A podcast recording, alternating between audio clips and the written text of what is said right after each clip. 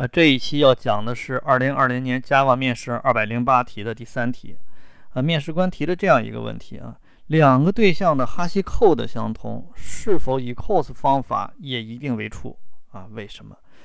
啊，这个问题在回答的时候涉及到一个三列表的概念，我得先解释一下，要不然咱们后边可能讲起来有点费劲啊。嗯，我们举个例子啊，图书馆里边有一百万本书堆放在一个大仓库里边。码放的是整整齐齐的，但是哎，没有做这个分类管理。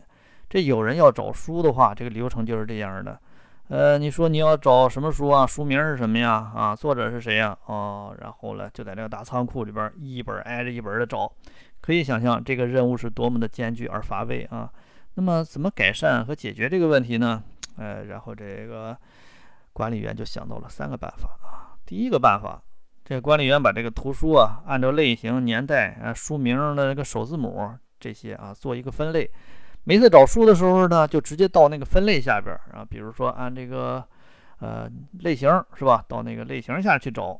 嗯，这样的话，范围一下缩小到不到这个一万本书了，是吧？哎，这个查找速度就快了。呃，方法二呢，是管理员把这个书名的拼音全拼啊，然后。都计算出来，然后得到拼音全拼，然后把这个拼音全拼按顺序的来摆放这些图书啊，比如说这个钢铁是怎样炼成这本书，那个拼音是钢钢特耶铁，后边咱不说了啊，咱就说这钢钢特耶铁，然后是 g a n g，哎，这个用用用英文来说啊，j a n g 是吧？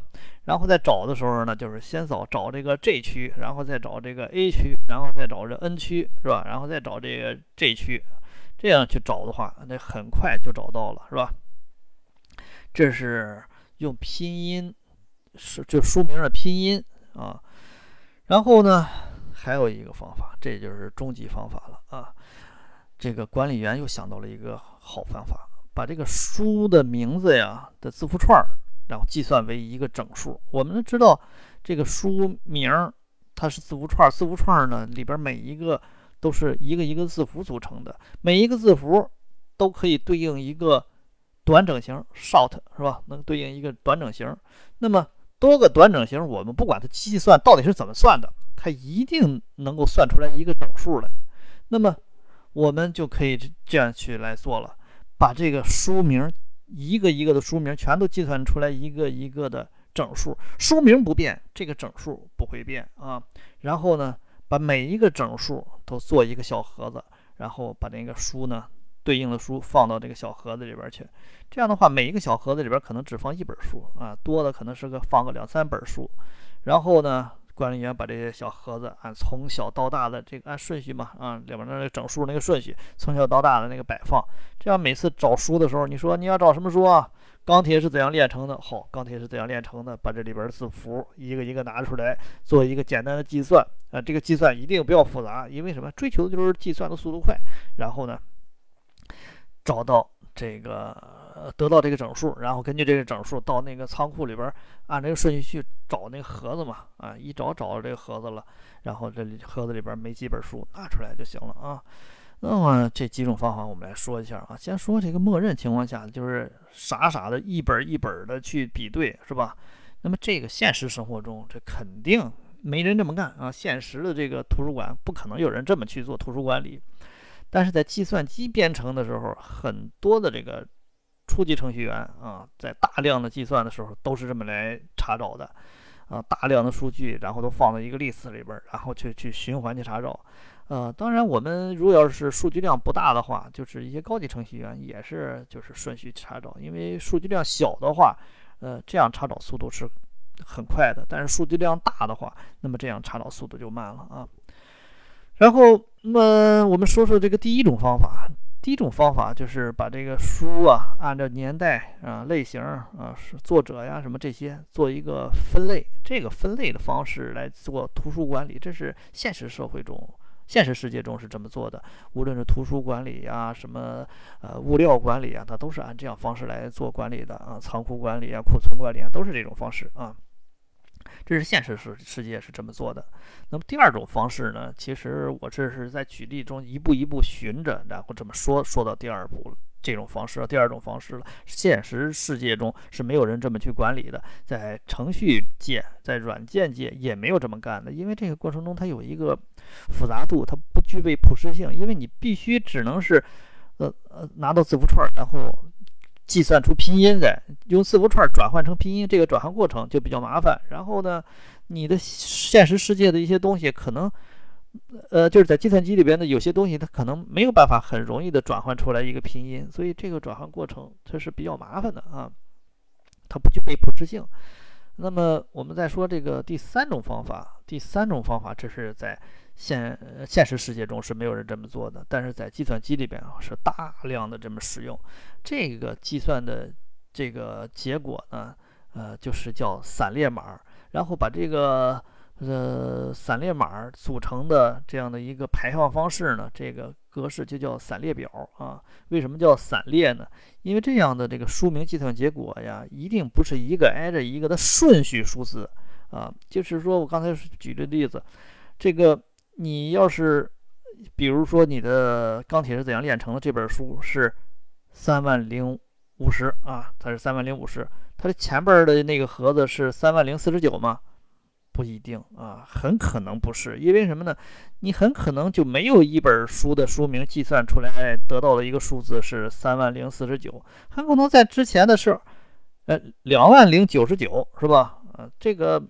这个它很可能是这个样子的，所以它是中间呢会空出很多的数字，在这个数学的形式上就是非连续的，术语就叫是离散的嘛，离散的，啊，因此表现成的是离散的，然后呢，这个排放是顺序排放的这样的一个表啊，所以叫散列表啊，啊，那么咱们再说说这个哈希扣的这样的一个计算，它的计算出来的这个目的是什么呢？我们这个 Java 里边啊，咱们这就是说到这个哈希 code 的计算目的，就不能不说这个 Java 里边的这个哈希 map 了。咱们使用哈希 map 肯定都使用的很多。这哈希 map 的特性就是查询速度快。之所以它的查询速度快，原因就是哈希 map 中的内容排放方式啊，对象排放方式是按照第三种方式来排放的。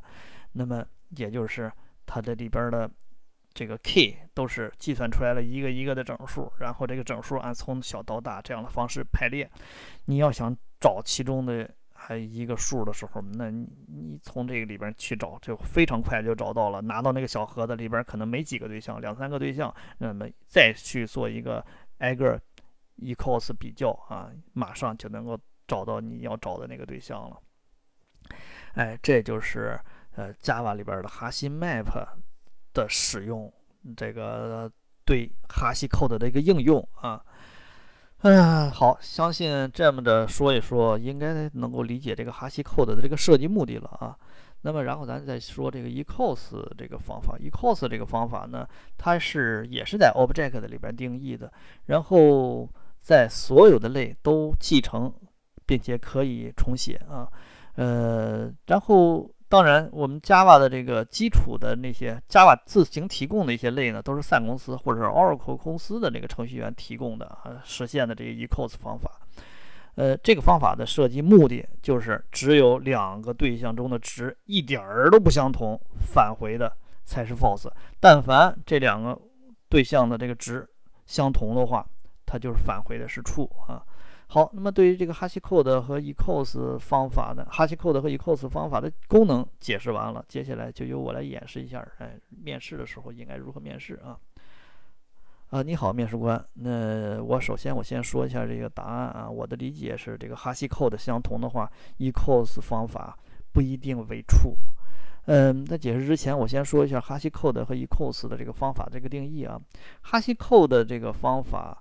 呃，它是由 object 提供的，然后那个所有的类都可以重写这个方法，呃，继承和重写这个方法。这个方法的目的就是计算出来对象的这个散列码，呃，这个不同类型对象的这个哈希扣的方法的这个实现呢是不一样的，呃，每个类它都可能自行去来实现这个哈希扣的方法。呃，比如说整形的这个对象啊，它就是直接拿出来整形对象的值作为散列码。比如说你这个整形的值是一百，它的散列码也是一百，那么我们就可以知道了。那么这个整形的这个哈希扣的如果是相同的话，那么整形的 ecos 方法的返回值也是为 true。这种情况的话，那就是和题目要求的是，呃，这个说的是一一样的，是吧？它是返回为 true 的。呃，浮点数 float 也是这样的，因为 float 的这个它的算法是把浮点数转换成一个整数，浮点数是三十二位的，整数也是三十二位的，所以可以想象，浮点数每一个浮点数可以唯一的计算出一个整数，三十二位的整数。那么所以浮点数的哈希扣的，如果要是相同的话，对应的这两个浮点数的 ecos 方法，它也是为处的。呃，说一个这个相反的例子啊，不不对的例子，不同的例子，就是 double 类型的 double 类型的，它的哈希扣的计算方法是把 double 的做转换成为一个长整型，然后只取。高位的三十二位的整形，因为 double 类型在内存中是六十四位的嘛，它就想转换的话，它是没有办法直接转换完成整形，它只能转换成对应的六十四位的长整形，然后六十四位的长整形再舍弃掉低位的三十二位，然后只保留高位的三十二位作为整形，然后生成这个散列码。所以，那么这样的话就可以想象了，这个。只保留了高位的三十二位了，它计算的过程一定会出现大量的重复啊。呃，当然，其实也不用这么复杂的描述啊。想象一下，它是现实世界中啊，计算机程序中会有那么大量的数字，它怎么可能说，呃，用二的三十二次方这么小的一个数字来描述，来表描述对应上所有的这些对象呢？所以说，这个一定会出现重复啊。那么，对于 ecos 方法的定义，它的特性就是，只要是值不相同，它的 ecos 方法一定返回为 false。这是 ecos 方法的定义的特性，就是这样的。嗯，好了，以上就是我的演示面试，不知道是否让你满意。呃，自我点评一下啊，本题目的这个答题方式呢，一经使用了一个技巧，明知道跑题也要小跑题儿啊，但跑的不能太远。目的就是尽可能多讲一点时间，你讲的多多的，让面试官讲的少少的，啊，你就是赢家了啊。呃，美国参议院有一种制度，当议员对某项议题存在不同意见的时候，允许议员在议会大厅呢发表演讲，阐述自己的观点。只要议员能讲，就可以一直讲下去。但是呢，中间不允许吃东西、喝水、睡觉，也不允许上厕所，也不允许坐下啊。当然，也不能停下来不说啊。你站在那儿干站着，这也不行啊。呃，这样的话，这个议员就可以一直不停的讲，只要你体力够就行。呃，有的州啊，甚至是连演讲内容。都不限制，有的议员在这个台上就给自己家女儿讲这个儿童故事啊，念整本的圣经。这种制度的这个英文呢叫 filibuster 啊，就是音音译过来呢，中文叫这个费力巴士托啊。这个这个音译呢也很直观的说明了它的这个意思啊，就是费费力气把这个事儿拖下去啊。这个咱们程序员面试的时候呢，也可以采取这样的战术啊，这是我自己的观点，不知道对不对，不一定对啊啊，你们可以自己去来来来来决定是否采用这种方案啊。呃，另外在讲解的时候呢，呃，在讲解的时候先切入主题，上来就先把答案说出来，然后呢再一步一步的阐述自己的观点，层层剖析，这样回答问题的条理会更清晰啊。好。呃，本人技术有限，凭借热情，希望给程序员面试提供一点帮助，必有不足之处，希望业内人士积极批评指正，在留言区留言就是对我最大的鼓励。希望批评中肯一点，不要存在人身攻击，更不要波及到家人。善意中肯的批评，我都能够虚心接受。我们下期再见。